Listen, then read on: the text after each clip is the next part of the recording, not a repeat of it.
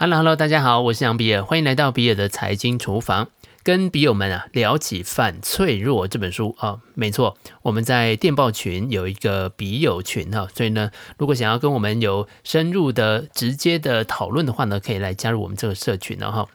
好，大家啊看到这本书呢，都觉得很难懂啊。我看起来呢，也觉得很多地方明明都是中文字，但是呢合在一起啊，就不知道是什么意思了。因此呢，我的建议啊是不要从一本书的第一页开始看，这样子的话呢，很多时候是浪费时间的。带着问题找答案的读书方式啊，会让你更容易找到惊喜。举例来说，我意外地发现，塔雷伯从时间的角度进一步地阐释了他所强调的反脆弱。古希腊诗人西蒙尼特斯说过：“时间有撕碎一切的锋利牙齿，连最坚固的东西也不例外。”为什么会提到时间呢？这个当然是因为时间越长，发生的事件就越多，也就更混乱。如果你三不五时就遭受到一些打击跟伤害，对小失误具有反脆弱性。那么时间最终会让你更强大，这也就是一般我们所称的经验的东西。而脆弱的事物则会经不起时间的考验。脆弱与反脆弱，塔雷伯以希腊神话中的九头蛇当作反脆弱的代表。每次有一个头被砍掉了，就会重新长出两个头来。萨缪尔·阿贝斯曼。在《为什么需要生物学思维》这本书里面提到，大自然在物竞天择的过程当中，天然就是在进行反脆弱。一只孔雀鱼每次会生出上百只的小鱼，这其中有些小鱼先天带有基因的变异，有些基因的变异会让这些小鱼在遭受外部突发变化的时候存活下来。生了几百只小鱼，但是最后只有几十只活下来，这不是很浪费、很没有效率吗？但是这种冗余正巧是反脆弱的代表。层层的冗余正是自然生态系统管理风险的显著特征。我们人类有两个肾脏。我们的肺或者是神经系统都还有额外的容量。如果你有十万元的闲钱存入银行，或者是把钱藏在床垫底下，那这个就是冗余。然而，人天生是不喜欢冗余的，人类历来就喜欢欠债，欠银行的钱或者是欠债，这个就是冗余的相对面。冗余这个词呢，很不明确，因为如果不发生意外的话呢，那它似乎就是一种浪费，除非发生意外的情况。然而呢，意外是通常都会发生的。另外，冗余不一定无用，它可能非常有用。例如，如果你为了保险起见，在仓库里面储备了多余的库存，比如说晶片。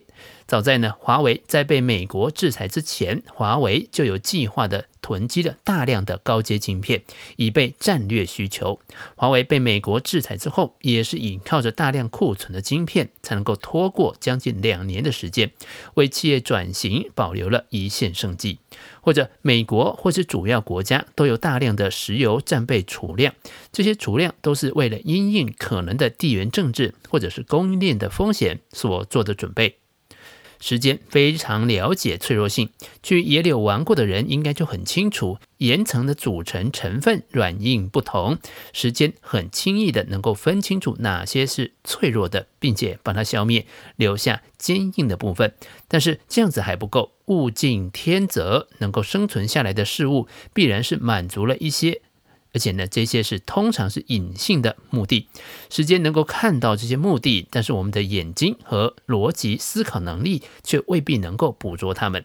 反脆弱表示旧的事物胜过新的事物，而且可能还是大胜。这个啊，或许跟我们的直觉不尽相同。建立在可预测基础上的预测最脆弱。最脆弱的就是建立在可预测性基础上的预测。换句话说啊，那些低估黑天鹅事件的人终将会遭到淘汰。如果我们观察事物的时间尺度越长，例如不是看过去的十年、二十年，而是看一百年、两百年，我们就会发现，时间将会加强黑天鹅事件的发生几率。容易遭受黑天鹅的事物，最终将会被历史所吞没。从这个意义上来看，长期预预测要比短期预测更加可靠。但是换另外一种思路，一般预测的准确度则会随时间而降低，而且呢，降低的程度不是线性的，而是非线性的。时间越长，准确性下降的越快。举例来说，你对一家笔电工厂的销售量，或者是大宗商品供应商的利润所做出的十年期的预测的错误率，是一年期预测错误率的上千倍。这跟我们刚刚所说的长期预测比较准确，形成一个有趣的矛盾。那么，这个错误是怎么样发生的呢？当被要求想象未来的时候，我们倾向于拿当下作为基准，然后加入新的技术和产品以及其他我们认为合理的事物。那这些啊，绝大多数都只是在过去的发展格局上生硬的添加和篡改，最后啊，杜撰出来的一个未来。我们还根据自己对当下的状况乌托邦式的幻想来描绘未来的社会，这个在很大程度上是受到自己的期望所驱动的。这个就让我想起一九八五年上映的《回到未来》这部电影。男主角马蒂与布朗博士坐着时光车飞到未来。电影中设定的未来是二零一五年的十月二十一号。关于回到未来的电影，已经有很多人说是现代科技的神预言了，但其实真正商业使用，而且为人所接受的这些科技并不多，例如像无人机、虚拟实境、三 D 立体投影以及啊视讯通话等啊，算是比较为人所熟知的现代科技。塔雷伯认为，我们倾向过度的技术化，而低估了只是将轮子装在行李箱上这类几乎毫无技术含量的发明，而这一类的发明将在下一个世纪仍然可能被众人所忽略。技术的巅峰状态，往往是在我们看不到它的时候。当一项技术取代了旧的、有害的、不自然的、不友善的，甚至是天生脆弱的旧技术的时候，它就给我们带来了最大的效益。我想，这也正是 iPhone 全玻璃触控荧幕、没有键盘、横空出世、改写整个手机历史的原因。事实上，触控荧幕并非苹果独创。早在 iPhone 之前，就已经有许多厂商使用触控荧幕当做手机的荧幕，例如像 Palm 或者是 BlackBerry。但是，除了有键盘以外，有的甚至还附了一支笔。但是 iPhone 真正做到让技术存在于无形，感受不到它的存在，用手指就可以轻易地操作手机，输入文字。而 iPad 的改革则在于，它允许我们回归巴比伦人和腓尼基人的写作方式，也就是在一块石板上面记录。现在人们可以透过手写，或者是更精确地说，透过手指书写的方式来记录。对于注音发音不准，或者是很难记键盘位置的人来说，用手写输入还是舒服得多了。越活越年轻，林迪效应。一九九三年，普林斯顿大学高特教授有个实验，是要预测百老汇剧场的每出剧下档的时间。如果依据产品生命周期理论，演出多年的老剧码应该会比新剧码更早的步入衰退期，而新剧码要比老剧码在舞台上存活更长的时间。但是高特教授却预测，已经上演最久的剧码反而能够持续存活最长的时间。越新的巨马存活的时间越短。二零一六年，高特教授重新检测自己的预测结果，没有想到二十三年前的预测正确率竟然会高达百分之九十五。这个实验恰好印证了林迪效应这个理论。凡是没有自然极限寿命的事物，例如像科技、观念、创作、企业、宗教等等，只要存在的周期越长，则未来预期的生命周期也会越长。举例来说，一位四十岁的男性，我想要预测他能活多久呢？我可以用保险公司所使用的生命表来看看他的预期剩余寿命。这个时候统计显示呢，他还能够存活四十四年。同时，另一位四十一岁的男性，他就还能够存活四十三年的时间。因此，每过一年，他的预期寿命大概将会缩短一年。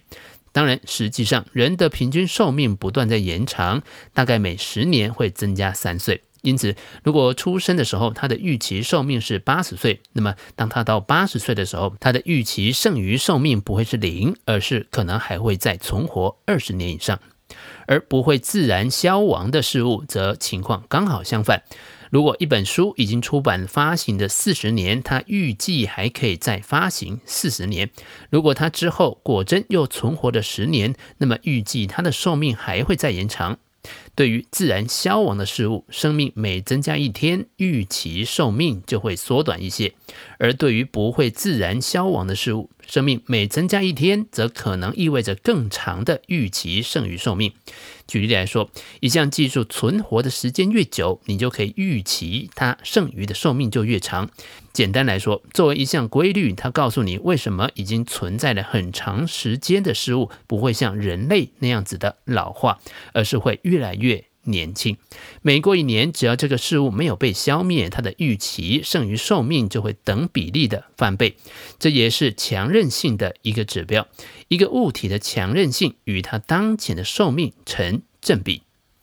总结来看，能够经得起时间考验的技术或者是事物，便是具有反脆弱性。许多重要的商业运用是从老的技术当中提取经验，或是回归人类最原始的天性。当然，这个并不是说所有的技术都不会过时，只是说那些容易过时的技术，实际上已经被宣判了死刑。那么，面对变化这么剧烈的世界，我们是如何判断哪些技术或者是创新是具有反脆弱性的呢？或许我们需要从历史当中寻找答案。阿拉伯的谚语就告诉我们：没有过去的人，就没有未来。以上就是比尔的财经厨房想要提供给你的，让我们一起轻松活好每一天。我们下次见，拜拜。